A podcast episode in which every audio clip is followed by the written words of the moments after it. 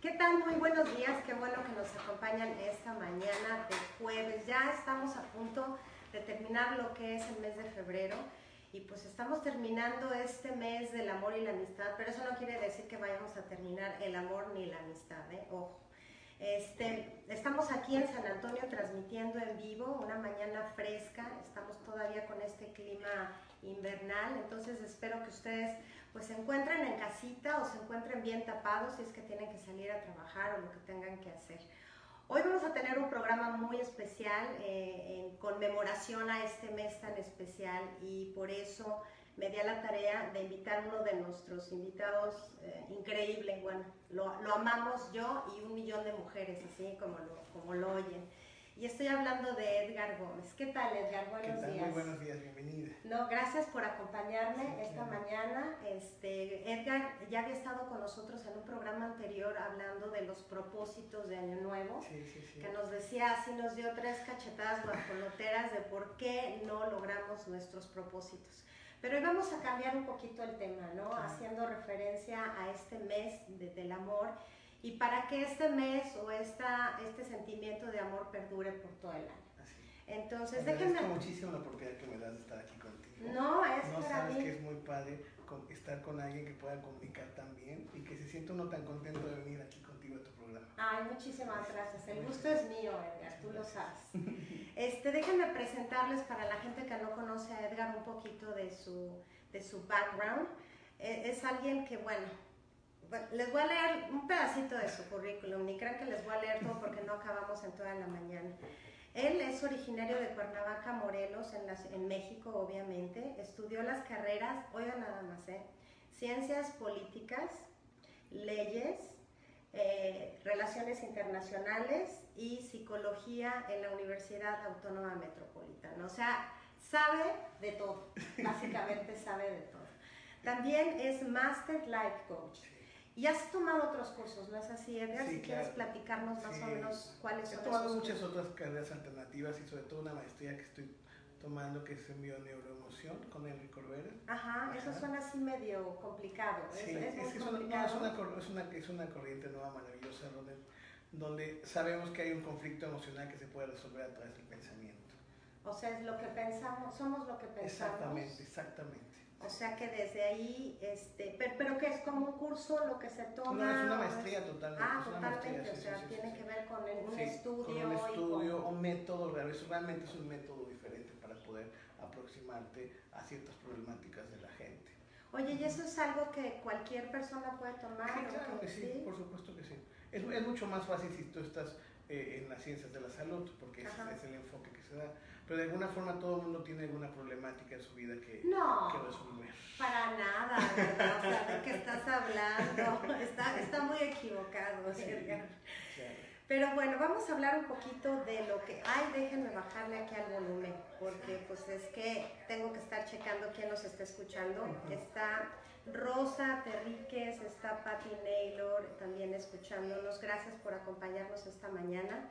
Y pues si tienen algunas dudas o tienen algún comentario que hacer, acompáñenos aquí en Facebook y mándenos sus comentarios porque estas oportunidades no se quedan todos los días, así es que aprovechenla. Hablando del amor un poquito, Ujú. Edgar, yo sé que todos tenemos un amor ideal, todos soñamos con que el amor nos va a hacer felices, nuestra pareja nos va a llenar, este, el cuento de Cenicienta y se casaron y fueron felices por siempre. Pero lo cierto es que cuando Cenicienta se casa o cuando Cenicienta ya tiene un compromiso con su pareja, pues ahí le cortan el cuento Claro. porque ahí empiezan los, los problemas, ¿no? Porque en la época de enamoramiento todo es maravilloso.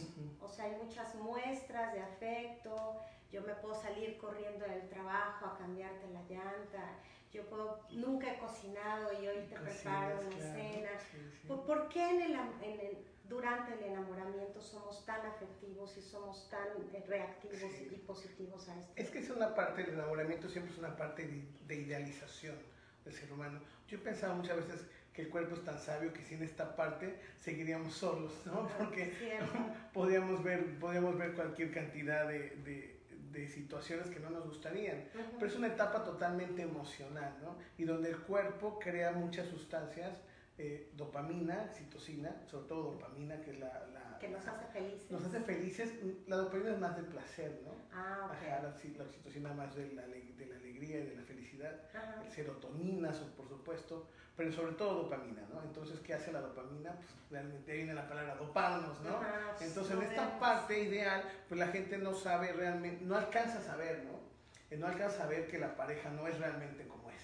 ¿Sí? O sea, idealizamos. Idealizas totalmente a la persona porque acuérdate que tú proyectas tus sentimientos hacia la otra persona. ¿no? Entonces tú quieres encontrar una mujer así y así. Entonces te pones a una pantalla que es realmente lo que, lo que sucede, agarras a esta persona y dices, esta va a ser como yo quiero.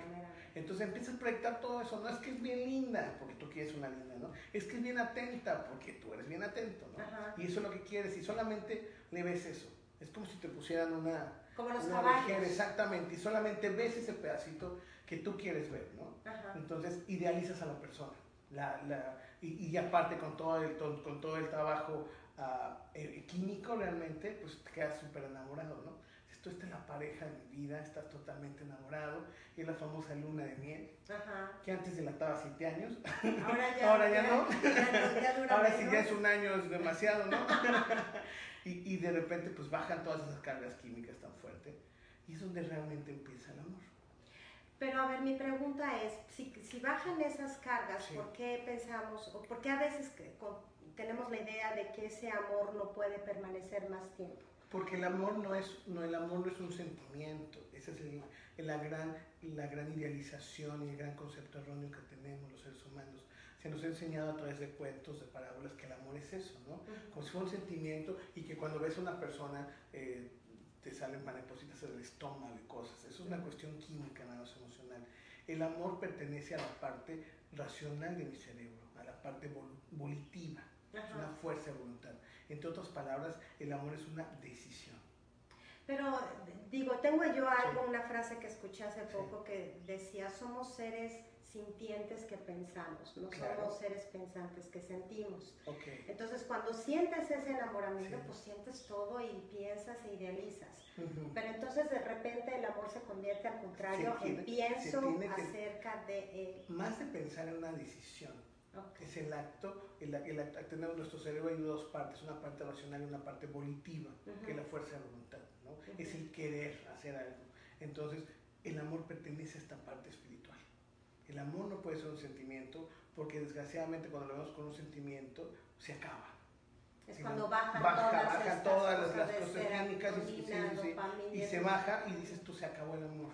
No, no, no. Nunca se acaba el amor, se acaba la decisión de dejar de amar. Eso sí se acaba. Es una decisión que tú tienes que hacer todos los días.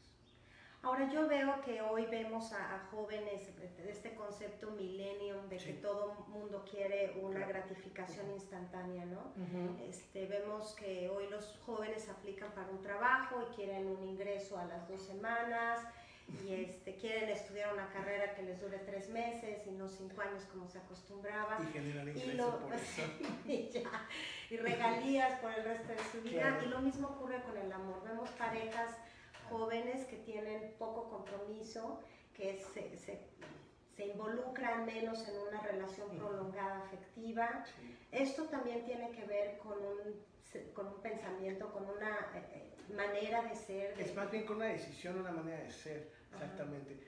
Desgraciadamente el compromiso, o sea, los niveles de compromiso, lo que se llamaba antes tener palabra, ha bajado mucho. Ay, ¿no? sí, es muy deprimente. Antes era decir, tenía, te, te doy mi palabra y no se se necesitaba firmar nada, ¿no? Ajá. Y te decía yo llego a las 8 de la mañana y llegabas a las 8 de la mañana, ¿no? Sí. Pues ahora no sabes si es 8, Ocho y media. 8 y media o 8 o- qué, ¿no? Y, este, entonces los niveles de compromiso en esa parte han bajado.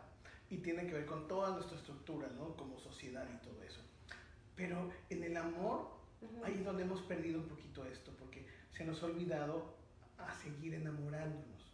Es un proceso. El amor es un proceso. Uno piensa que ya se casa, así como decías de Cenicienta, se casó y fueron felices por siempre. Claro que no. Y no se nos enseñaba que el amor es un proceso. Antes las mujeres, sobre todo en, la- antes, en el siglo pasado, pues te casabas y no tenías opción de divorciarte. Entonces ya no Sí, había era un proceso. visto. Ujú. Ya no era un proceso porque te tocaba y te aguantabas, ¿no? O sea, no le tenías que trabajar. O sea, él no, no, no tenías opción. Cuando se dio la opción de divorciarte, es cuando empezó realmente el proceso. De empezarte a enamorar todos los días de Y, no- y es una decisión tuya, ¿eh? Y volverte a enamorar.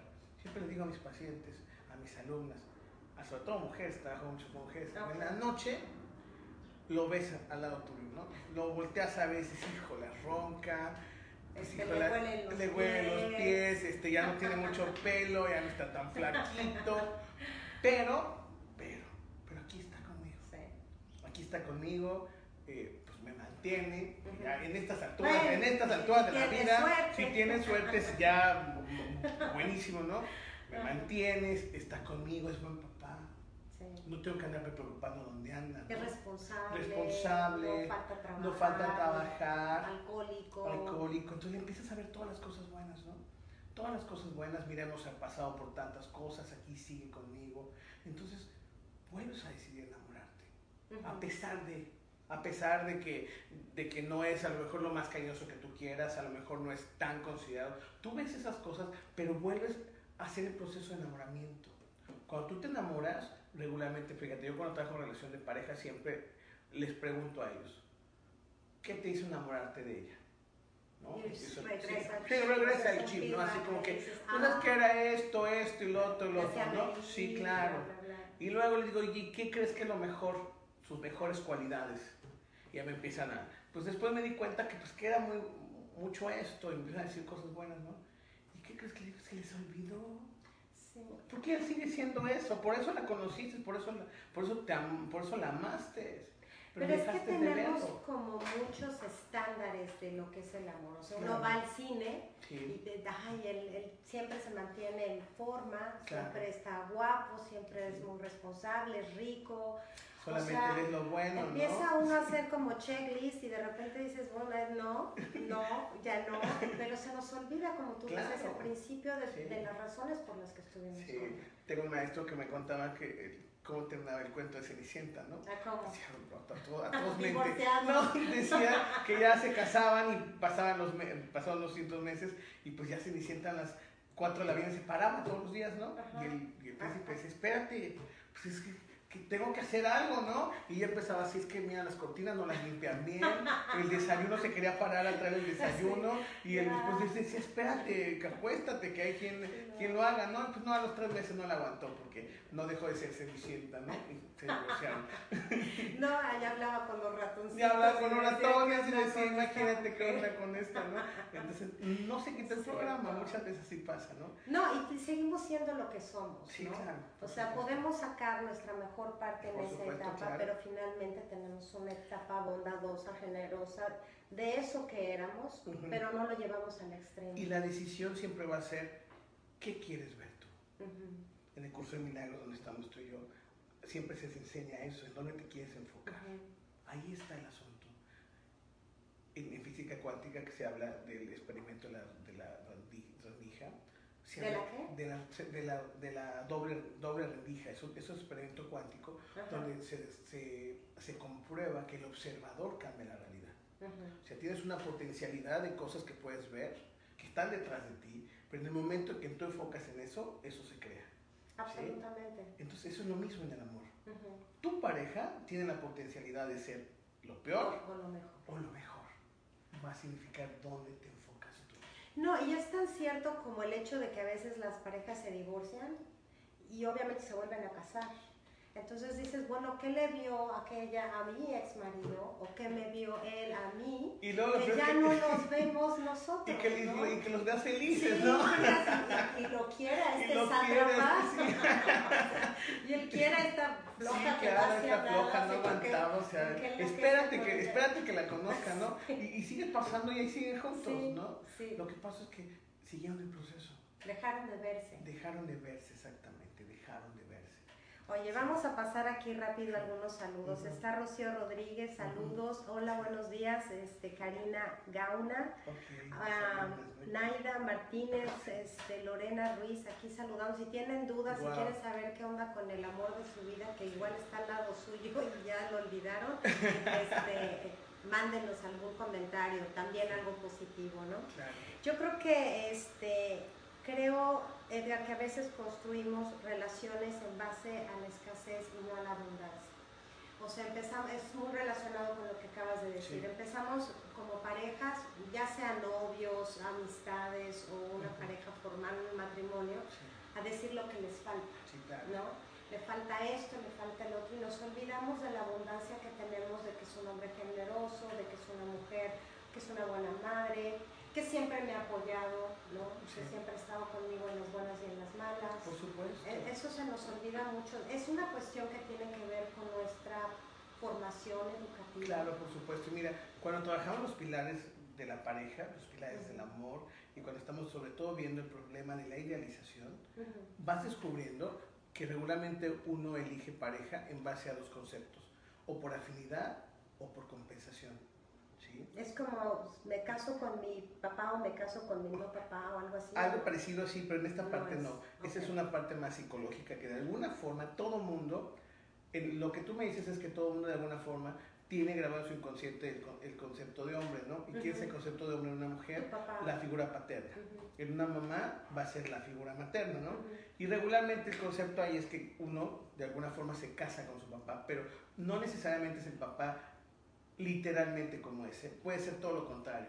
Puede ser muy borracho y vas a buscar uno que no tome nada. Abstemio. Abstemio. es lo mismo, ¿no? En, los polos. Extremos. extremos, exactamente, igual en la mamá.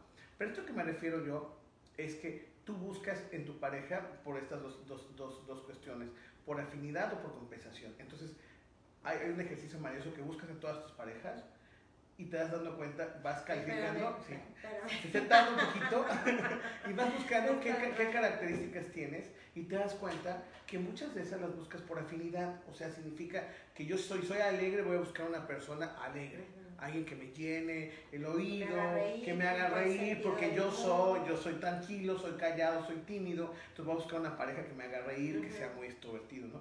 Ese es por afinidad. Cosas, por ejemplo, yo estudié, entonces eh, tengo, una preparación, este, eh, académica, algo así, ¿no? O, cierta clase social, o sea, buscas afinidad. Y la otra es compensación, lo que a mí me falta. Lo busco en el Lo busco en el otro. Entonces yo soy bien tímido, voy a buscar a alguien muy alegre. Si yo soy demasiado, me siento feo, por ejemplo, voy a buscar una persona muy guapa. Porque quiero que la otra persona llene. llene esa parte que me. Y esta es la parte más complicada. Porque siempre andamos buscando esa compensación en el otro. Entonces llega el momento en que el otro no nos puede llenar. La, la, belleza que yo puedo reflejar en el otro pues se, va a acabar, la voy a dejar de ver y no la estoy viendo en mí. ¿no? Entonces, por ejemplo, puedo compensar, si tuve un padre, por ejemplo, muy frío, voy a buscar un, un, esposo muy cariñoso. Y a lo mejor el cariño se va acabando, ¿no? Pero el cariño tiene que estar en ti. Entonces, el problema son esas compensaciones. Que, que estás buscando algo que no está, que, que, que, debiera estar en ti, pero se los quieres poner al otro. Y luego se lo cargas y entonces le echas la culpa de que él no fue o no cumplió. De que no es cariñoso, es de, de, que no, pues es que no me abraza, me dicen mis pacientes, ¿no? Es que no me abraza mi marido. y yo les digo, bueno, ¿y tú lo abrazas? Ay, pues no, me tiene que abrazar él. Digo, mamacita hermosa, así, ¿de dónde viene tu esposo, no? Nunca lo abrazaron en su casa, cara. ¿no? De niño viene de un rancho allá, el papá le decía, quítese de aquí, que eso no es de hombres, ¿no? no le enseñaron a abrazarte, ¿sí? Entonces, ¿de dónde crees que lo puedes tú enseñar? Porque los hombres somos bastante entrenables. Sí. Bastante. Sí. Con una mujer inteligente. Sí, por las buenas. Por las buenas, por con inteligencia emocional, por supuesto. Tú puedes transformar a tu pareja. Porque tu pareja siempre va a ser tu mejor espejo. tu, tu pareja te va a reflejar todo eso que tú no quieres ver y que tú puedes trabajar. Te va a volver tu maestro maravilloso. Si tu pareja no es cariñosa, ¿qué significa? Que tú, eres, cariñosa. Si tu pareja te es infiel, significará en algún grado muy profundo que tú también te eres infiel a ti misma. Si tu pareja no es próspera, es porque tú perdiste la prosperidad en ti. Dejaste de creer en la prosperidad. Y por eso tienes una pareja no próspera. Acuérdate que nosotros resonamos con una pareja. ¿sí? Resonamos. buscamos, igual. El agua busca siempre su nivel. ¿sí? Pero tú dentro de ti, nada más que lo queremos ver fuera, ¿no? Si, si, a mí siempre me ha ido bien con el dinero, ¿por qué tengo ahora este? Porque de alguna forma cambiaste tu, tu creencia, ¿no? Entonces aquí esto me lleva a algo que es, y que lo escucho yo mucho, de que tienes que aprender a quererte tú para querer a los demás. Pero a veces suena como medio raro, ¿cómo me quiero? Me agarro a besitos, este, me, me, cambio el pelo, me pongo a dieta. ¿Cómo llego a ese real y sincero cariño que puedo sentir por mí? Porque además hay veces que, que, que vemos gente que puede ser quizá muy cuidada de su persona o de sus relaciones, pero en otras áreas muy dejada y muy sola, ¿no? Claro. Entonces, suena muy fácil, ay, aprende a quererte, pues sí, ¿cómo le haces? O sea, ¿qué libro leo? Yo te diría que más que aprendas a quererte, aprende a pensar bien de ti. Ah, aprende a creer bien de ti a nivel de creencias. Cuando empiezas a pensar bien de ti, cuando empiezas a creer bien de ti, es cuando vas a hacer los grandes cambios. ¿sí? Porque el problema es que muchas veces nosotros somos nuestros propios enemigos, ¿no? Llegas y te dicen, ay, qué bonita te ves, ¿no? Por ejemplo, el color de cabello que traes es hermoso. Está brutal, Está brutal, sí. Entonces la, la, mayoría de la gente se siente así, no, pues es que me falta pintura, ¿no? Es que ya tengo algunas caras. Es que si te enseñaran. Sí, claro. ¿no? Y, tú ni, las, ves, ¿no? Entonces, no, no, pues sí te hace falta. entonces, no, pues sí, entonces estamos, no pensamos bien de nosotros. Pero volvemos, es una cuestión. Es una cuestión educativa y cultural. Sobre todo los hispanos. Por supuesto, sí, claro. No estamos acostumbrados a recibir piropos, halagos. Si tú haces mucho aspaviento de lo que haces, de tu profesión, de tu trabajo, también te tachan porque es un soberbio. Entonces, como que tenemos que estar en la mediocridad y en el medio para, poder circular con todo. Y es una creencia absurda, ¿no? Y eso, pues, obviamente nos afecta pues, en todas las relaciones. Claro, por supuesto, en todo, ¿no? Porque no eres capaz. Yo siempre, les enseño a mis alumnos que te dicen que eh, tengo envidia de la buena. dije, no, no hay envidia de la buena. Es envidia, es envidia, ¿no? Podrías tener admiración por la otra persona y es, una palabra que no ocupamos, ¿no? En vez de decir te admiro mucho. O decirle a nuestra pareja, claro, te admiro, fue la última vez que le pues, te admiro, sí. Yo les pregunto así, se los pregunto en clase a mis, a mis alumnas, ¿eh? ¿cuándo fue la última vez que fuiste cariñosa? Que le dijiste que era lo mejor de tu vida. Y todas, Te quiero, pues, min, te quiero, pues. ¿no? Cumpleaños en, en julio. y así, de hecho, entonces, pues claro que eh, cuesta muchísimo trabajo estamos acostumbrados. Pero es una cuestión de aprenderte a acostumbrar a, que, a quererte. Pero quererte significa pensar bien de ti. Que lo estás haciendo tú muy bien. Porque si tú no piensas que lo estás haciendo muy bien, eso mismo proyectamos a los demás. Acuérdate que nosotros nos proyectamos en los demás. Entonces, si tú mismo no te crees, no te crees y no piensas bien de ti, la misma gente no lo va a alcanzar a entonces por eso ocurre que hay parejas que repiten patrones o terminan con muchas relaciones porque finalmente no está en el otro, sino está, en uno, el aprender a quererse, aceptarse como es y entonces encuentras tus iguales. Por supuesto. Es como querer casar una jirafa con un hipopótamo, o sea, vamos, tan fácil Por como supuesto, y nada más andas saltando de cama en cama, yo le llamo así, ¿no? Si tú no cambias y no ves que, siempre digo, es que me salieron los tres iguales, ¿no? Y te digo, espérate, ¿cuál es el común denominador de tus tres parejas? Pues tú, ¿no? el problema está en ti, no está en los tres, ¿no? ¿En qué se parecen los tres? Pues que todos estuvieron contigo. Entonces, pero, pues se vale intentarle, ¿no? Por supuesto que se vale intentarle. Aquí le fallé, ahora dónde le corrí. Y eso, es algo maravilloso porque yo siempre también sé, a veces se confunde con todo esto de decir, no debo dejar a mi pareja, no, no significa eso, ¿no? Hay veces que yo siempre digo a mis alumnos, tú empiezas a cambiar, empiezas a subir tu vibración, yo le llamo así, cambias de pensamientos, cambias de actitudes, y por supuesto que vas subiendo vibración, ¿no? Entonces, ¿qué pasa con tu pareja? Una de dos, o tu pareja sube contigo o se aleja, pero sin dolor, sin drama. Eso es lo más importante cuando empiezas a trabajar en ti. Es, lo que te iba a comentar, uno crece con estos ideales de la pareja perfecta y probablemente en una, digo, muchos jóvenes que se casan y que empiezan una relación, encuentran esa pareja. Claro.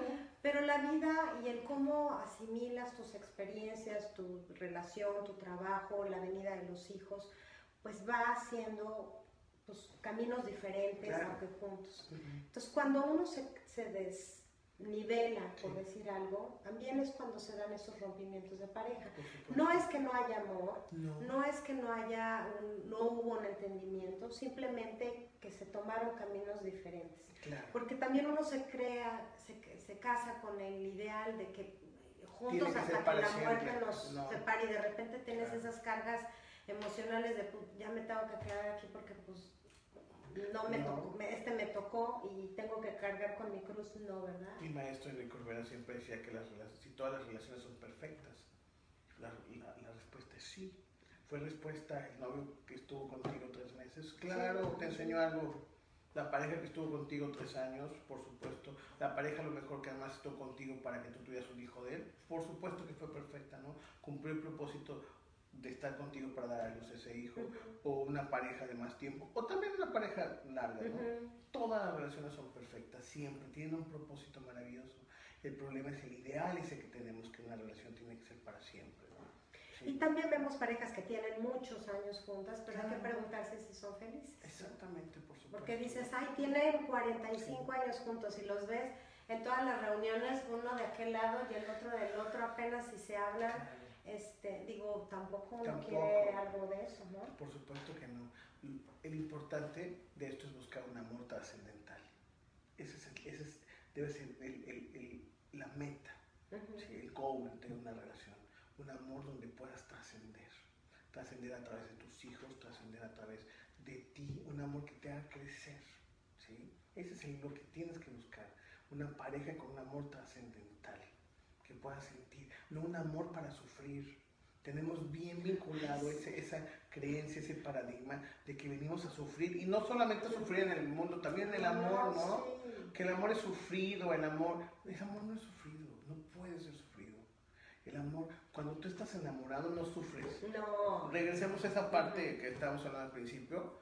Esa parte eres feliz, ¿no? Hasta la mamá te dice, oye, ¿qué tienes? Si nunca quieres hacer algo, y te mamá, haces esto, sí. Duermes poco. Duermes poco, te levantas, dijeras tú, llegas, eh, te cambio la llanta. Dice, me encanta un post que dice, los lunes se hacen martes y los fines de semana se hacen horas, o sea, haces grandes cambios porque andas enamorado. ¿No? ¿Te acuerdas que, que hablabas con la pareja y se iba después de seis horas, ¿no?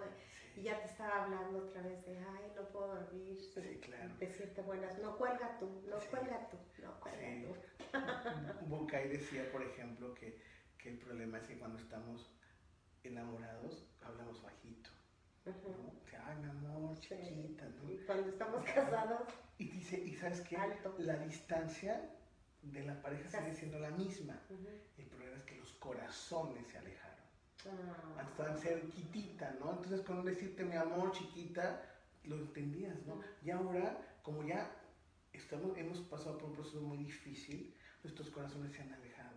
Entonces ya siento que no me escuchas. Y pues ahora te grito, ¿y por qué no me hablas? ¿Y por qué no me contestas? Aun cuando la, la distancia es igual, ¿no? Porque los corazones se alejan. Ay, qué bonito habla, ¿verdad?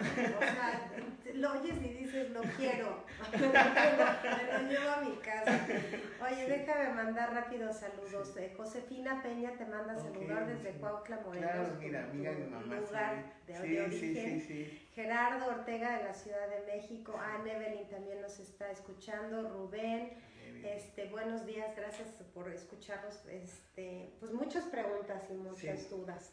este, cuando hablamos de ese amor romántico y que pasa el tiempo, también llegamos a un momento en que las cosas pues se calman. Y no podemos vivir esa intensidad de amor que se da en las películas al final de que se aman y corren uno. Tenemos que aprender a tener ese amor maduro. Por supuesto. El de que es entrar a la rutina y que es, pues tú te vas a trabajar, yo tengo los niños al cuidado. Pero dentro de ese amor, pues, dentro de esa rutina pueden haber esos pequeños detalles. ¿no? el, buenos días, que tengas un buen día. El, al principio, bueno, cuatro mil mensajes, ¿no? Todo el día texteándose y al último pues terminas diciéndole no se te olvide traer la leche, ¿no? Sí, claro. Entonces también hay que retomar esos pequeños detalles que yo creo que son los grandes detalles que hacen la vida más. Sí, claro. Y mira, y aquí entramos en una parte maravillosa, ¿no? Casi regularmente todo problema de pareja es la comunicación. Todo problema realmente. se dejaron de comunicar, ¿no? Y aquí es donde, donde entra esta, esta maravillosa teoría de los lenguajes del amor. Que eso, me encantaría que habláramos de eso. Porque, ¿qué pasó ahí en ese, en ese momento donde te hablaba que están los corazones muy juntitos? Ahí no había problema, ¿no? Nos alcanzamos a entender. Que por hermanos nos alejamos más, me doy cuenta que mi forma de comunicarme contigo no es la misma. El gran problema entre familia, entre pareja, entre familia es la forma de comunicarnos. Lo que pasa es que nosotros creemos que la forma de amar es una sola, que solamente hay un lenguaje para amar. ¿Cómo reaprendemos a amar? Reaprendemos eso porque eh, hay, hay, un autor muy famoso que habla sobre cinco lenguajes del amor. ¿no? Entonces dice que hay cinco formas de expresar este amor, cinco formas de hablar el amor. ¿okay? Entonces haz de cuenta como que si tú hablas chino y yo hablo francés y yo te digo te amo en mi idioma, pues no me vas a entender. Y si tú me hablas en tu idioma, pues no te voy a entender. Tú piensas que a mí me hace feliz tus cuatro mil mensajes. Y cuando a mí me choca estar mensajeando, ¿no? Pero tú crees, no, no, no me choca. Te poniendo un ejemplo, ¿no? me encantan los mensajes y tú vas a entender por qué, cuál, es mi lenguaje de amor, ¿no? Pero el problema es que tú piensas que la forma de amar es, la misma de la otra pareja, cuando no es la misma. Es que generalmente damos lo que queremos. Exactamente, exactamente. Y no nos damos cuenta que la otra persona también es un ente diferente a mí, con, con, un libre albedrío y sobre todo con una forma de amar diferente, con un lenguaje diferente. ¿sí? Entonces, esta teoría dice que todos tenemos un tanque de amor. Un tanque de amor que nos fue llenado de alguna forma de niños, ¿ok? A ver, visualicemos eso. Visualicemos ese tanque de amor. De cuenta que tú eres niño y tu mamá te nacís con un lenguaje, ¿no? Entonces, por ejemplo, tu mamá te demostró... A ver, pero déjame preguntarte, ¿nacemos con uno ya? Sí, regularmente sí, sí, sí. Porque digo, a veces uno tiene hijos y dice, bueno, no sé por qué este no entiende y el otro sí, sí, son los mismos. Regularmente los papás, los, papás eh, permean mucho su lenguaje de amor, la mayoría, pero muchas veces no. Ajá. Pero sí tienen un lenguaje diferente y es importante que tú identifiques el lenguaje de amor de tus hijos. Okay. Entonces, por ejemplo, aprendí que la forma de mi mamá de demostrar su amor era dándome de comer.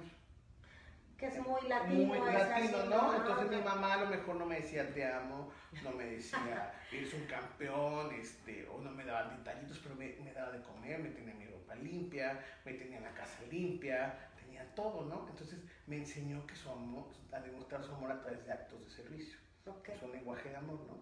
Entonces, ¿qué crees que voy a andar buscando yo? Esa forma de amar. Entonces me caso con una mujer que no su forma de amar no es así, ¿no? Entonces, ¿qué crees? No me hace de comer, no me atiende y ¿qué crees? Bueno, aunque ella puede que me diga todo el día te amo, mi amor, y me mande mensajes, eres un éxito, yo llevo a la casa y digo, espérate, no hay comida. ¿No? ¿Qué hiciste sí, todo ¿qué el día? ¿no? Y, así como, y la otra pregunta, pues, ¿cómo que qué hice? ¿No? ¿Qué crees que me la estoy pasando aquí? Pero es que eh, y, qué crees que siente? Que no, que, que no lo quiere, ¿no? Porque su lenguaje de amor eran actos de servicio. Entonces, cada, cada uno tiene un diferente lenguaje de amor. Y aquí es donde se complica el asunto, ¿no? Porque quiero que la otra persona se comunique en mi mismo lenguaje de amor, cuando no es así. Entonces, pues vamos partiendo de cuáles serían estos lenguajes. Rápido voy a saludar porque luego se me pasa. Claudia Córdoba nos manda saludos. Flor Perslaska, perdón que el, apellido se me complica.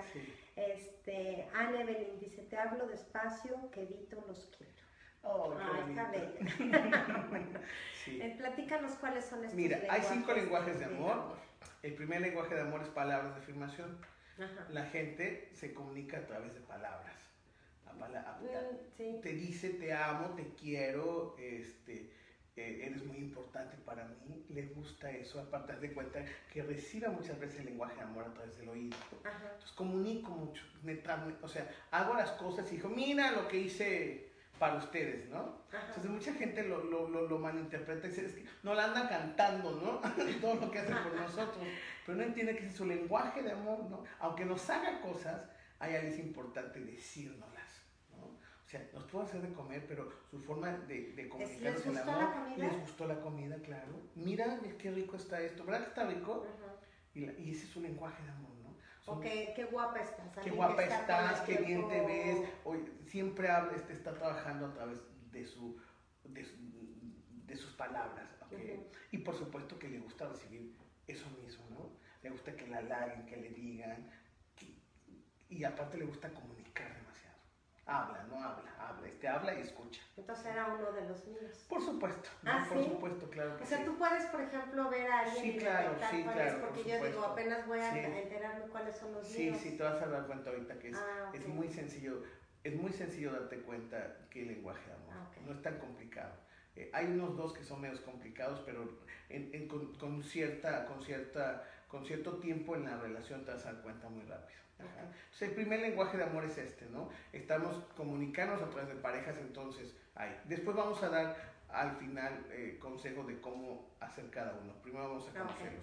El segundo lenguaje de amor es el tiempo de calidad. O sea, le gusta a la gente estar acompañada. Es el Que famoso estés ahí al te guste, así. Así como que está el marido viendo el fútbol y así, vieja, vente para Y acá. agarraditos de. Sí, y- ¿no? Y justo la mujer está así como, "Ay, no quiero estar aquí, ¿no? Pero a él le gusta y, y- y le gusta que esté ahí. Hay, hay dos sublenguajes. Un- el otro sublenguaje es que sí le gusta hablar, pero nada más es que le escuches. O sea, bien aquí me desahogo, pero ya. No me des consejos, nada más estoy aquí. Y veme a los ojos aparte, ¿ok? Pero ese tiempo, el tiempo de calidad le gusta tener a la persona ahí. Te demuestra su amor y su apoyo estando ahí contigo. Es el que te lleva la ropa a la tintorería, te cambia claro. la llanta, te lava No, el e- coche, ese no, no, es Ah, tanto, porque ese es actos de servicio. Ah. Este está contigo. O sea, vamos, eh, vamos a la tienda, va contigo a la tienda. acompaño. Sí. Vamos a la tintorería, pero va contigo. ¿sí? Vamos a la fiesta y va contigo. Ah. Te quiere estar contigo ahí, porque su forma de Es quererte así como contacto. no, no es contacto tampoco, es Ah. nada más de estar contigo. ¿sí? Es la famosa amiga que te acompaña a todas partes, ¿no? Que, que tienes un problema y ahí está tu amiga. A lo mejor no hace ni nada, ni te dice nada, pero está contigo. Te está demostrando su amor estando contigo, ¿no? Y muchas veces, en- por ejemplo, cuando hay problemas de pareja, dicen, tú es que no me querías. Y yo, ¿cómo que no te querías? Si siempre estuve contigo. Si dejé toda mi vida, dejé mi familia, dejé a todos por estar contigo. Y la otra, pero es que nunca me decías que me amabas, pero estaba yo contigo. ¿Sí? Porque su lenguaje de amor es ese tiempo de calidad. Le gusta estar contigo, Acompañado. acompañada, ¿no? Y ese, te voy a decir, es uno de los más Puede ser, por ejemplo, ese tipo de gente que siempre tiene una mascota y que siempre Sí, la lleva a todos supuesto, lados, claro, porque a veces digo, no tiene una pareja, pero agarra el gato y agarra al perro. Claro, claro, le gusta estar acompañado. ¿sí? Sí, ese es un lenguaje. Y todos esos son los lenguajes más complicaditos porque pues necesitas tener a la pareja ahí. Y luego si la pareja está abajo, sale, se complica mucho más. Pero bueno, ahorita lo vamos a arreglar esa parte. El tercer lenguaje de amor es eh, el dar. ¿sí? Son, ah, son eh, personas que dan regalos. Es una persona que siempre son dadoras.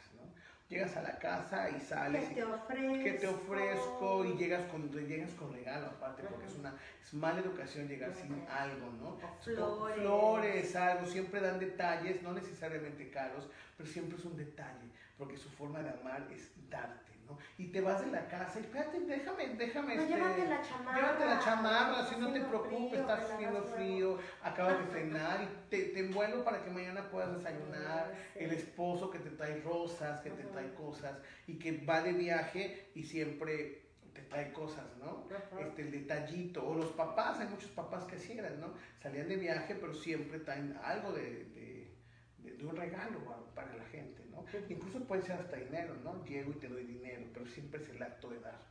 Ajá. Entonces, así se llenan, y se llenan dando. Es un, es un lenguaje de amor. Sí, puede que no te digan te quiero, No pero te te te pagan ni están contigo, pero te dan. ¿sí? Sí, entonces eso es la, esa es la diferencia, ¿no? O sea, son por ejemplo los papás que se van, viajan, pero regresan con algo, siempre, ¿sí? Te mandan, entonces te sientes amado porque estás esperando al papá que llegue, porque sé que me va a traer algo, ¿no? Así, así demuestra su amor. Entonces, O es- las amigas que se van de viaje y traen, traen un una cosita, para ¿no? Sí, cada claro, una. por supuesto. O, sea, son, O las son invitas, detallistas. son detallistas, exactamente. Ese es, ese es el amor de los detalles. Ok, Es un lenguaje de amor, es a través de detalles. Ujú. ok. El cuarto lenguaje de amor es el acto de servicio. En este sí es el, el, el, que tú decías, ¿no? El que te lava la ropa, el que te, te cambia la llanta, el Yo saco la basura. Te saca la basura. Este, te lavo el coche. Te lava el coche, hasta puedo ir al súper por ti. ¿no? Y yo te cocino. Yo te cocino, exactamente. La mamá, la mamá, la esposa cocina, le tiene la, la, la ropa limpia, le hace cosas, ¿no? Son hacedores los dos. Trabajo por ti. Es el papá, papá es el, papá, el papá proveedor, es el famoso papá proveedor, ¿no? Que los hijos dicen, es que nunca me quiso, yo, ¿y, y quién te mantuvo? si yo trabajaba voy por a mandar ti, los estados de, de cuenta, ¿no? De todo lo que te... Sí, claro, entonces es, es, es, es, es una, es, una, es una parte donde el, el, el papá provee, es el famoso papá proveedor, ¿no? Y donde la mamá se dedica con actos de servicio a amar a la familia y amar a la pareja, ¿no? ¿Qué te hago Son esas madres así también sacrificadas y que yo por ti me dejé la carrera para Sí, sí, sí, pero, más en el, pero más en el aspecto de hacer, hay de hacer, o sea, me quedé en la casa para que mis hijos no sufrieran, no sufrieran, ¿no? Porque yo tenía que hacerlos, cuidarlos, en esa parte sí. Ajá. O sea, dejan un poquito ellas porque necesitan a expresar su amor a través de actos de servicio.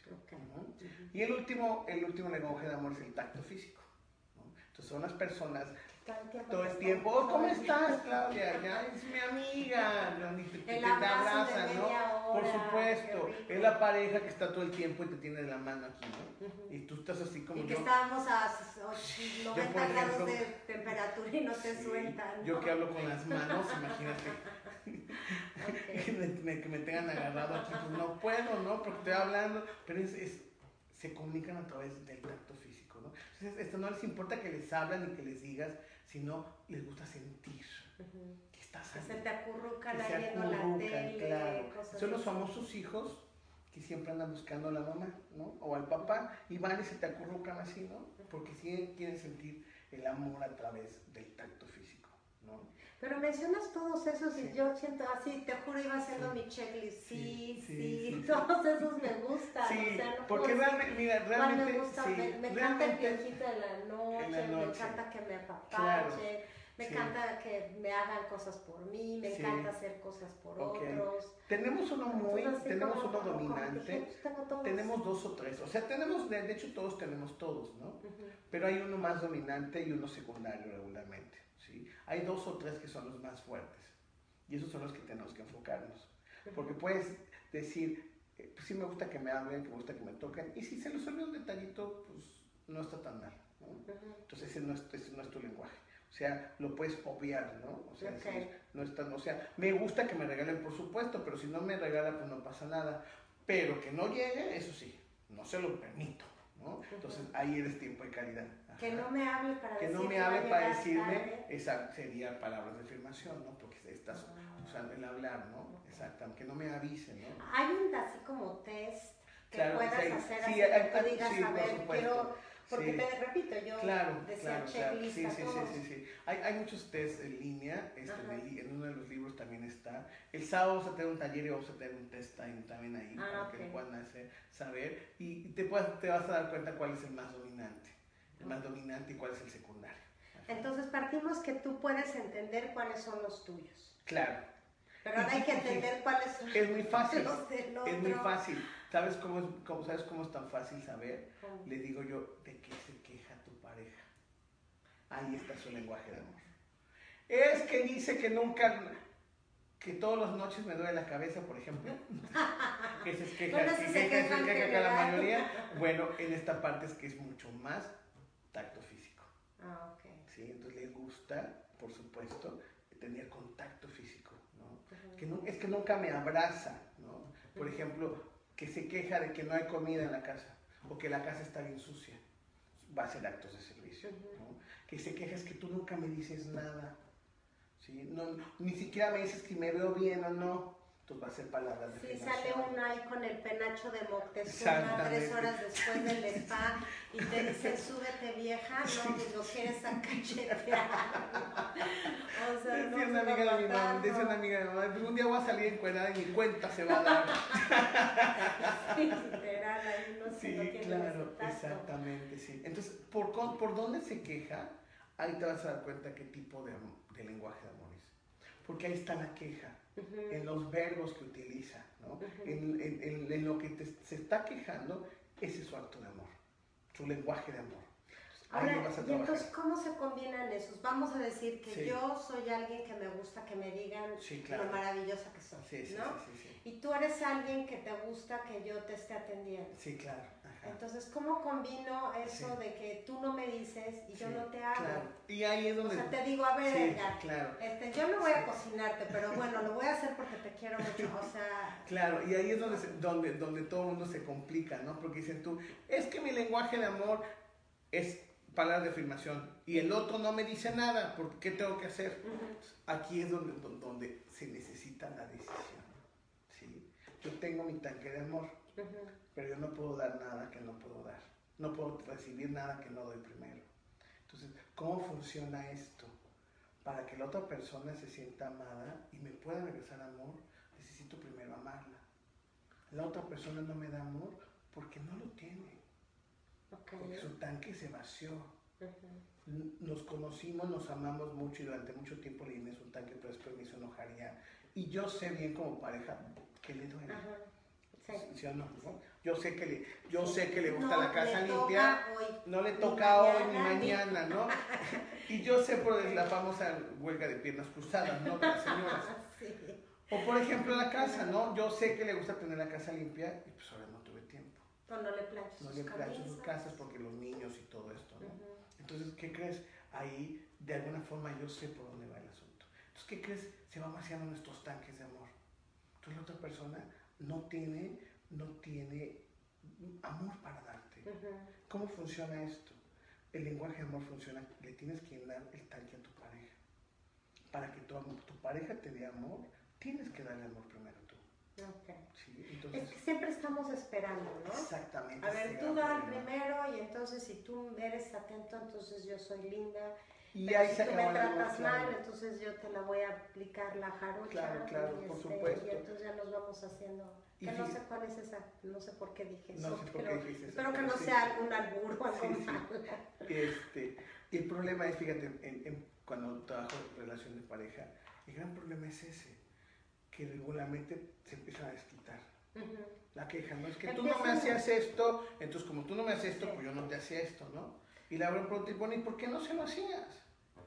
Empiezan esas sutiles revanchas. Claro. ¿no? El se me hizo tarde, pues ya no te hice lo que te dije que te iba a hacer. Este, pasa por la hipnosis, que se me olvidó, ve tú. Empiezan esas, y esas, empiezan esas separaciones. Empiezan a separarse los dos parejas. o sea, los dos corazones se empiezan a alejar uno del otro. ¿sí? Pero es algo que también haz de cuenta que yo como Claudia me doy cuenta cuál es mi lenguaje del amor, cuál es el lenguaje de mi pareja pero él no sabe el mío. O sea, literalmente le tengo que decir, oye, sabes que a mí me gusta. Que... Sí, se lo puedes enseñar. Ah, es que a mí me choca mandar textitos. Pero yo sé, pero ¿cómo funciona esto maravilloso? Cuando yo le empiezo a dar ese lenguaje de amor, ¿qué crees que la otra persona empieza a hacer? Cuando tú te sientes enamorado, ¿qué haces? Ay, pues lo cualquier cosa. Regresamos a la misma, al mismo inicio. Cuando yo, te, yo, cuando yo te lleno y te hago sentir tan amada, lo único que tienes que hacer tú es salpicar tu amor. No te queda. La copa, ¿qué crees? Se, se rebasa, se, se, dice así, ¿no? Se desborda. ¿Y qué crees que haces desbordar amor? Lo que pasa es que tu pareja no te da amor porque no le está llenando su tanque. Seguramente dirás tú, pues que lo tiene que tener lleno, sí, pero si estás en pareja, es tu compromiso estar ahí llenándose de amor. Porque para eso tienes pareja, ¿no? Si no quieres hacer, si no quieres estar mandando textos porque no quieres no te da ganas, pues bueno, quédate solo. Así de sencillo. Pero si estás con una pareja es para crecer juntos. Entonces es un compromiso maravilloso de amarse. Y lo más padre de esto es que cuando le empiezas a llenar el tanque de amor de la otra persona, la otra persona necesariamente te va a dar amor. No, hay, no hay así que dicen, no es que es bien egoísta, yo siempre le hago. No, es que no le estás dando su lenguaje de amor. Porque si él se sintiera amado completamente, por supuesto que te va a dar amor. O sea, eso es, eso, es imposible de, de, no hacerlo. Lo que pasa es que dice, es que yo siempre lo atiendo, le, le, le lavo. Pues sí, pero a él no le gusta que le laves y lo atiendas. Él preferiría que estuviera sentada. Claro, sentada, él, exactamente, ¿no? exactamente, claro. Y tú toda así enojada porque si ya me cansé, me voy a buscar otro. Ya no voy a este, tener detalles. este no me valora. El otro así como dice, claro que yo la valoro. Si a mí no me gustaba ni que me limpiara la casa, prefería tenerla aquí viendo el fútbol, ¿no? Y es valorarla para él, ¿no? Pues que no haga nada, o sea, la casa, ¿qué, qué- pasa? Si no nos, ni nos visita ni nada, ¿no? Y él feliz de ahí, pero ella no. Sí, confundimos siempre esas cosas. Sí, yo me acuerdo que yo tenía grandes pleitos con mis hijos cuando eran Sí. chicos de que arreglaran su cuarto, de que arreglaran su cuarto, de que arreglaran Sí. su cuarto. Y me acuerdo que en una plática con una psicóloga me dijo, me dijo, Claudia, ¿quieres una casa feliz o una casa ordenada? Claro. Entonces cuando empiezas a darte cuenta que no es tan importante que todo esté perfectamente alineado, ni las rayas de las cortinas Sí. planchadas, y que hay otro tipo de relación que puedas tener con tu familia o con tus hijos, Claro. dices, ay, pues, Por supuesto. o sea, voy a tener 18 años y lo que va a querer es mi hijo salir corriendo. Corriendo, Porque claro. ya estoy hasta el gorro Por de ordenar supuesto, mi cuarto claro, y es el supuesto. único interés que tiene mi madre hacia mí, ¿no? Claro. Pero ese trabajo cuesta, por eso es importante tener este tipo de pláticas para que nos reencuadres, ¿no? para que reaprendamos, que era una de mis preguntas. En el curso de milagros ¿Cómo ser decimos, ¿qué prefieres, tener la razón o ser feliz? Sí. Ser, ser feliz. Y claro, entonces puedes tener razón, claro, tiene que estar limpio el cuarto y todo, y va a funcionar. Sí, sí, sí funcional, sí te entiendo, pero no impecable. Tenía un- tengo yo una alumna Pues es que... que no hay vidas impecables. Claro, no hay vidas impecables para nada, ¿no? Amiga, es que se enoja porque le ponen en, su área de trabajo los, los- las botellas. O sea, dije, ¿de quién se la- ¿a quién le gusta tener limpio? A mí, entonces. Sí. Si te gusta tener Sí. limpio a ti, pues limpia tú. Y Sí. sé feliz tú, Es que no puedo ver nada ahí, no pasa nada, nada más que no pretendas que los demás tengamos que ser como tú. Tú estás bien, así adelante. Si eres obsesiva con la limpieza, está bien, no pasa nada. Pero sélo tú. No pretendas que los demás tengamos que ser como tú. No hay anécdotas personales, digo, me acuerdo que yo estaba harta de recoger todo por todos lados y una vez una amiga me dijo, pónselo todo al lado de la cama. Y ahí voy yo recogiendo en una canasta, lo pongo todo al lado de la cama, oigo que llega, me acuesto a dormir y dije, Sí. me hago la dormida Sí. y nada más oye el... o sea, no siempre funcionan los No, sí, por supuesto que no funciona porque él lo que quiere es llevar una vida Llega tranquila, claro. yo con Sí, permiso permiso, tengo sí, sí. Ay, mi, mi mujer tan linda, mira, pues aquí, pues no lo necesito ahorita, mañana lo veo y lo tiro, sí. sí. Danos algunos consejos. Sí, mira, entonces, fíjate. Cuando tenemos, yo siempre lo que uso aquí es la palabra conveniencia. Mucha gente me dice, es que, pero a mí no me gusta. Dije, no se trata de que te guste el lenguaje de amor de tu pareja, se trata que te conviene, te conviene usar su lenguaje de amor. Porque cuando te convenga a ti, el otro te va a dar más de eso. Tengo una amiga, una muy querida amiga de Chicago, que este, eh, su, su pareja era tacto físico y le gustaba mucho morderle la, la, la oreja, oreja. ¿no? Pero ella dice que cuando le mordía la oreja sentía como si, la, "Yo prefiero casi que me dé un golpe. Sí, sí, claro, ¿no? ok. Entonces decía, pero decía que él prefería muchas veces eso que otras cosas más profundas e íntimas, ¿no? No, o sea, Entonces, pero aprendió, me da risa porque dice estaba dice, pues dale a la otra oreja de una vez, ¿no? y claro, ¿qué pasó? Pues consigue todo lo que quiere, ¿no? claro. El otro se siente amado, Claro. entonces, ¿qué crees? Mi marido empezó a cambiar muchísimo, se volvió considerado, porque antes ella se quejaba de que no era considerado, no le ayudaba en la casa, ¿no? Ujú. Entonces, cuando ella le empezó a dar lo que ella quería, con lo que él quería, ¿qué crees que empezó a hacer él? Empezó a ayudarle en la casa. Claro. Entonces llegó un día y me dijo, ¿sabes qué? Ya me ayudan con mis hijos. Ya antes tenía que saber comer y te llegar corriendo y ver la tarea de los niños. ¿no? Y él viendo, la- viendo el fútbol. ¿No? Entonces ya agarró y dice, ¿sabes qué? Ahora compartimos las cosas, ¿no? En lo que yo cocino, él está con los niños checándole qué está haciendo que el otro. Y yo al revés, ¿no? Me dice, ¿sabes qué? Hoy no te preocupes, ve y checa la tarea a los niños y yo preparo algo. Entonces vi el cambio maravilloso. Y eso es lo que decía, no se trata del lenguaje de amor que te guste. Y aquí es donde la gente se complica. Es que te conviene, eso se llama inteligencia emocional. Claro. ¿sí? Yo soy inteligente emocional porque quiero conseguir lo que quiero. Y si Y- yo y sé que se- tengo que hacerlo, lo hago. Y se vale ser verbal, ¿no? Por supuesto. A mí me gustaría que tú hicieras esto Claro, por supuesto. Porque a veces, digo, las mujeres tendemos Sí. mucho a, que, a ver adivina, Sí, ¿no? claro. A ver, piensa qué es lo que Él está debe de pensando. saberlo. Porque, a ver tú, a ver qué crees Sí, que claro, está pensando. sí, o sea, claro, los pobres están sí, así sí. como de que está enojada, está triste, hice algo. Sí, O claro. sea, ¿Ahora qué pasó? A veces no? llegan los maridos y ¿qué hice, no? O las parejas, pobres, ¿no? Claro, es cierto. Es una cuestión cerebral, acuérdate que a la mujer le funcionan los dos cerebros, los dos hemisferios al mismo tiempo. Tienen todas sus antenas juntas, así Conectadas. conectadas. Y los hombres así como no. que les falla, Sí, no sí. pueden pensar en dos cosas. No podemos pensar en dos cosas, no podemos pensar y hacer, pero Sí. podemos pensar o sentir, ¿no? Entonces ustedes que pueden hacer todo eso, pues se, se- es- tienen, están más abiertas, están más receptivas. Los hombres no, necesitamos esa ayuda. Entonces, cuando nosotros nos sentimos amados, los hombres, por supuesto que lo que damos es amor. Claro. Los hombres, al igual que las mujeres, tenemos una parte animal que es la parte límbica, que es la parte de, de- de- de nuestro cerebro mamífero que tenemos adentro, ¿no? Es un perrito, trata bien a un perro, ¿qué va a pasar? Te va a tratar. Te va a tratar bien, ¿no? Le empiezas a dar de comer aunque sea muy Uy, bravo. No te suelta. No te suelta después, no puede ser bravo con todo el mundo, pero contigo es bien, ¿no? Que ya si le hablas ya te está oliendo. Todos tenemos esa parte límbica dentro de nosotros, ¿no? Entonces es igual, si a tu esposo, a tu pareja, incluso a tus hijos, ¿eh? Eso es bien importante.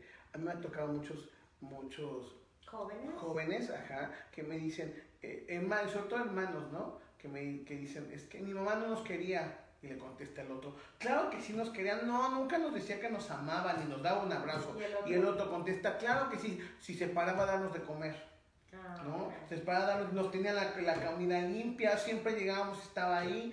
O en casa otros amigos nunca tenían ni qué comer, mejor se venían a comer a la casa, ¿no? Y el otro dice, es que no, no me, nunca me dijo que me quería, nunca me dijo te amo, ¿no? Es porque su percibimos. lenguaje de amor era palabras de vibración. Entonces no se siente amado. De ahí viene mucho que los hijos se sientan, se sientan consentidos más de la mamá o del papá. Ajá. Lo único que pasa es esto. ¿Cómo Se comunican en el mismo lenguaje. Entonces, como te comunicas en el mismo lenguaje que el papá, el papá siente más afinidad por ti. Y la, y- Es más fácil es que más fácil que y se siente amado a ti. Entonces dices tú, es que yo amé siempre más a mi papá que a mi mamá. Es que mi mamá como que pues no la entendía, ¿no? Pero no, es porque tú manejabas el mismo lenguaje que tu papá o que tu mamá. Y por eso te sientes más amado. Y yo creo que pasa con muchas mamás que uno dice, no, uno sabe que quiere igual a los Sí, hijos, claro. pero tiene esa afinidad porque se identifica más Porque con tienes uno, ¿no? ese lenguaje con él. Sí. Es que con este hijo sí hablo, ¿no? Ay, que el otro ni me ese- pela. si el otro ni me pela, ¿no? O al revés, a mí no me gusta hablar, es que este hijo no, no me para la boca, ¿no? En cambio, con él estoy bien tranquila y relajada, Sí. porque te comunicas en ese lenguaje de, de tu hijo, ¿sí? Entonces, cuando aprendes todo esto, es maravilloso, te cambia la Vamos, vida. vamos a cambia. empezar a practicarlo a partir Por supuesto de, que de sí, ya. sí. Así De es que ya. les Sí. recomiendo, digo, tengo aquí un poquito de problemas para leer los este, mensajes que nos están dando, pero bueno, está muy lejos allá la cámara, pero ahorita los checo. Antes de irnos, yo quisiera, este, Edgar, que nos hablara sobre el próximo taller que vas a tener este Claro, sábado. mira, voy a tener- relacionado sí, con esto. Voy a, voy a trabajar aquí en San Antonio. Sí, voy a trabajar con, con- estoy- estamos trabajando muy de cerca con, con la, deja bajar el volumen, Ajá. puedes ver. Sí. Eh, estoy trabajando muy de cerca con la Asociación Mujer Hispana aquí en San Antonio. Ujú. Entonces, este, este febrero tenemos nuestra reunión, nuestra reunión mensual. Ajá, y vamos, estamos hablando sobre el amor trascendental, ¿no? Entonces, este sábado a las 10 de la mañana vamos a estar aquí en el, en el Center of Life, aquí en Josman Burger. A ver, si quieren les doy la dirección. Sí, De todos modos la voy a postear en Facebook, pero Ujú. es 12915 Jones Mansberger Ujú. Road, San Antonio, Texas 78247. Es el código postal. Sábado 23 de febrero, el, por este sábado, de Ujú. 10 a 12 de la mañana. Claro. Este, ¿Cuáles son los temas que vas a El tema es amor trascendental, vamos a ver, vamos a ver, vamos a ahondar sobre esto, vamos a ver los pilares, los pilares del amor y vamos a ver también los temperamentos, ¿sí? Ay. Vamos a ver eh, qué tipo de temperamento tiene cada persona, porque entre más conozcas a tu pareja, entre más conozcas a tus hijos, el amor va a fluir. ¿No? En los temperamentos es maravilloso cuando sabes que tu hijo, por ejemplo, es colérico, entonces tienes que tratarlo diferente cuando tu hijo es por ejemplo, flemático, que es otro temperamento. Ay, eso no, no Sí, lo sé. lo vas a conocer. Entonces, no es lo mismo, a uno, le tienes, a uno le tienes que dar órdenes y al otro no le puedes dar órdenes. Porque el otro se te va a poner y va a decir, no lo quiero hacer, y no lo hace. ¿no? Al otro le tienes que dar opciones. ¿sí? Haces tu cuarto, tienes de aquí el miércoles para hacer tu cuarto. Entonces, él ya siente que decide y lo va a hacer. Ah, pero si le dices ahorita, Ahorita lo quiero, no lo va a hacer, no lo va a hacer. Entonces estar peleando con él y él te va a decir, ¿por qué? Eres una mamá, este, Hitler. sí, claro, no, y nunca me entiendes, no me comprendes, ¿no? Y al otro no le puedes dar opciones, porque el otro si le das opciones, se pierde, sí, y se pierde, y dice, ¿cuándo me dijo mamá? No sé, sí, al otro sí le tienes que decir, y tienes que aprender a tratar a cada hijo diferente. Ya sé. Sí. Yo me acuerdo que mi hijo me decía, a ver, mamá, es que me mandaste a hacer siete cosas. Ya no entiendo cuál es la que por tengo que supuesto, hacer. Déjame rápidamente Sí. saludar aquí a a Amelia Berlangas, claro, excelente. Edgar como siempre. Evelyn desde México nos manda saludos. Este, Blanca Leticia Hover dice, pregunta, ¿opinan del, ¿qué opinan del amor a distancia?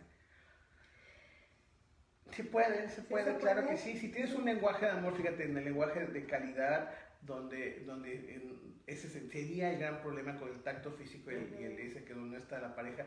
Pero ahora con la tecnología es maravillosa, ¿no? Porque la persona se siente amada a través... Yo no creo. Yo Sí. digo, hay que tocar. Bueno, cuando O eres sea, toque ay, Te mando físico... un beso y te pones en la pantalla. Fíjate, si tu lenguaje de amor es tacto físico, te va a costar mucho trabajo. Pero, por ejemplo, si eres palabras de afirmación, no hay problema. Yo que soy palabras de afirmación, tengo una relación excelente con mi mamá, ¿no? Porque también ella es así. Entonces, hablamos regularmente, diariamente o cada tercer día y yo la siento, me la siento como si estuviera aquí, porque la estoy escuchando. Entonces, no es Bueno, Blanca, yo no soy terapeuta, pero yo no podría estar con alguien que no toco.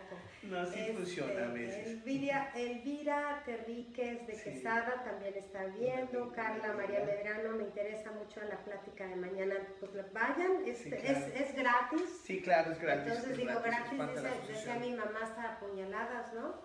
este, sábado 23 de febrero de Sí. 10 a 12 de la mañana, 12, 9, 15, Jones Mansberg. ¿Qué otros talleres das? eh, Mira, mi especialidad es un curso de milagros. Ajá. Ajá. Es, es, un curso de milagros es, una, es un reencuadre espiritual maravilloso, ¿no? Ujú. te ayuda a cambiar la perspectiva de tu vida. Eh, eh, es un curso psico, psicoespiritual, Ujú. ¿no? donde van haciendo un entrenamiento mental. El problema es que tenemos una mente poderosa, pero no la tenemos entrenada. La vas entrenando a través de un curso, de un método muy padre. Tengo varios cursos, tengo dos cursos que acaban de empezar, así que si la gente... Todavía se puede Todas se integrar. pueden integrar, por supuesto. ¿A Ajá. ¿Dónde te pueden Eh, localizar? o en, en? Facebook estoy como Edgar Gap, que Ujú. es mi segundo nombre, y o un teléfono. eh, eh, también un curso de Milagros San Antonio, es mi página. Ok. Un curso de Milagros San Antonio, ahí lo puedo hacer. Entonces yo voy a poner el link en el, El link Facebook. y mi teléfono también lo podemos poner por ahí, claro. Este, ¿Das terapia personal? sí, doy terapia personal, doy Ujú. terapia personal y también estamos empezando con terapia a distancia. Ajá. Ajá, Entonces usted está en. México, Cuernavaca, Australia, este, las Islas Canarias. Claro. Pueden contactar a Edgar para que pueda ayudarnos a mejorar muchos aspectos. Yo sé que muchos de nosotros este, somos asidos a la lectura o en- nos involucramos en ciertos cursos, pero creo que a veces necesitamos una ayuda profesional. Eh, Edgar es un terapeuta este, profesional que podría ayudarnos a encauzar quizá algunas cuestiones personales. Pues no me queda más que agradecerte como siempre. Hasta me pongo chinita así de, de- de platicar contigo, que me hayas acompañado esta mañana. Este, y espero que no sea la última Claro vez que no, yo muy contento de estar contigo, eh, la verdad que es una delicia estar contigo. Se nos pasa la hora inmediata, yo cuando vi ya era súper fácil. sí. Y aparte fluye, fluye también, por supuesto, que aquí estaremos. Muchas felicidades por tu programa. Y a Gracias. seguir, a seguir para adelante. Así es. Pues bueno, nos vemos el próximo martes. Tendremos otro tema interesante, igual como todos los que tratamos de tener aquí para ustedes en Al Día. Yo soy su servidora Claudia Esponda, les mando un beso. Hoy es jueves, mañana es viernes, ya está el fin de semana aquí a disfrutarlo y a disfrutar su día como todos los días. Hasta la próxima.